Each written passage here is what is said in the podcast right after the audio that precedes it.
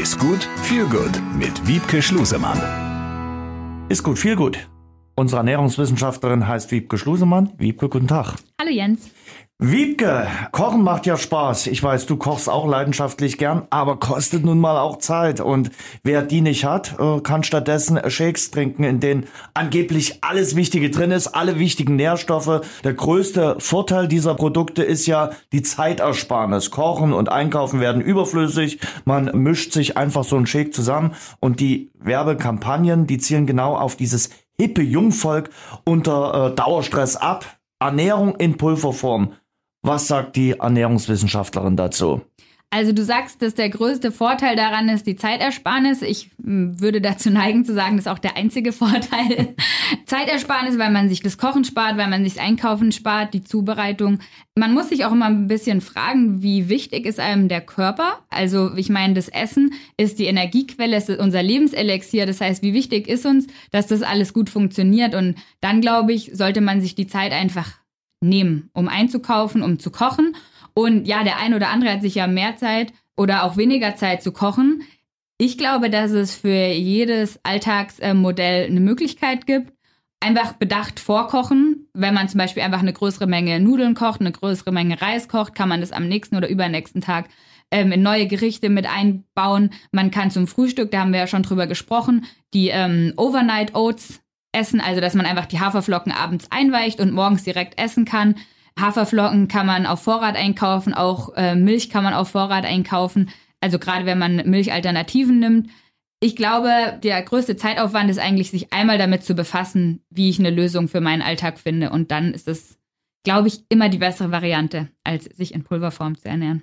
Und äh, ist ja auch eine gewisse Art der Kultur, ist auch vielleicht für den, bei dem jetzt nicht ständig die Rouladen oder ähnliche Sachen äh, anbrennen, auch eine Art von Stressabbau, weil man mit anderen Sachen beschäftigt ist und sich auf andere Sachen konzentrieren muss und macht dann irgendwie auch Spaß. Und es gibt ja mittlerweile auch Rezepte, die in wenigen Minuten, ich sag mal 20, 30 Minuten kann man klasse Rezepte äh, herstellen und äh, das funktioniert eigentlich auch ganz gut. Aber lass uns mal bei der Pulverform bleiben. Was ist denn überhaupt drin in so einem Pulver, was man sich dann reinrührt? Also das ist ganz verschieden, je nachdem, auf welches individuelle Ziel dieses Pulver gerade aus ist. Also es gibt Pulver, die auf Abnehmen aus sind. Es gibt Pulver, die auf Gewichtszunahme, also eher vielleicht dann für den Sportler, der auf Massezuwachs ähm, aus ist, zusammengestellt sind. Das ist ganz unterschiedlich.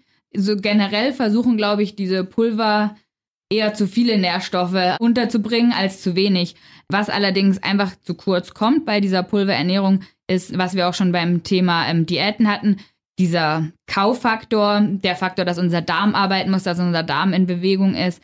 Das ist der eine Punkt. Und der andere Punkt ist, ja, es sind viele Nährstoffe drin, aber gibt verschiedene wissenschaftliche Sichtweisen, wie diese isolierten Nährstoffe vom Körper aufgenommen werden, ob nicht unser Körper diesen Verdauungsschritt braucht, um einzelne Nährstoffe aufzunehmen und zum anderen können ja auch Interaktionen zwischen den verschiedenen Nährstoffen stattfinden, sodass sie sich gegenseitig die Wirkung aushebeln. Hersteller behaupten, es wird der komplette Nährstoffbedarf des Menschen abgedeckt und das Ganze ist auch noch richtig gesund. Ja, also das, da sollte man eigentlich schon stutzig werden, wenn da auf dem Pulver steht, der komplette Nährstoffbedarf wird abgedeckt, weil woher weiß der Hersteller, wie Person XY lebt und wie der Körper zusammengesetzt ist? Wie der Nährstoffbedarf ist, wie der Energieverbrauch ist, das kann der Hersteller individuell ja gar nicht wissen. Und dementsprechend sollte man da schon ein bisschen vorsichtig sein.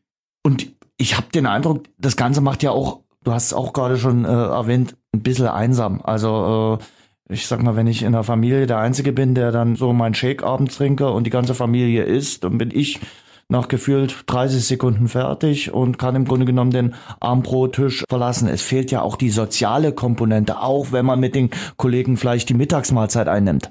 Absolut. Also das ist ein ganz großer Faktor. Ich muss sagen, ich habe in meiner Funktion als Ernährungswissenschaftlerin schon so den ein oder anderen Ernährungstrend ausprobiert und das, was meistens der limitierende Faktor für mich war, war die soziale Komponente. Also wenn man zum Essen eingeladen wird, ist man immer derjenige, der sagt, ach nee, danke, für mich nicht. Und ja, deswegen auch in der Mittagspause, ich glaube, die soziale Komponente ist definitiv nicht zu unterschätzen.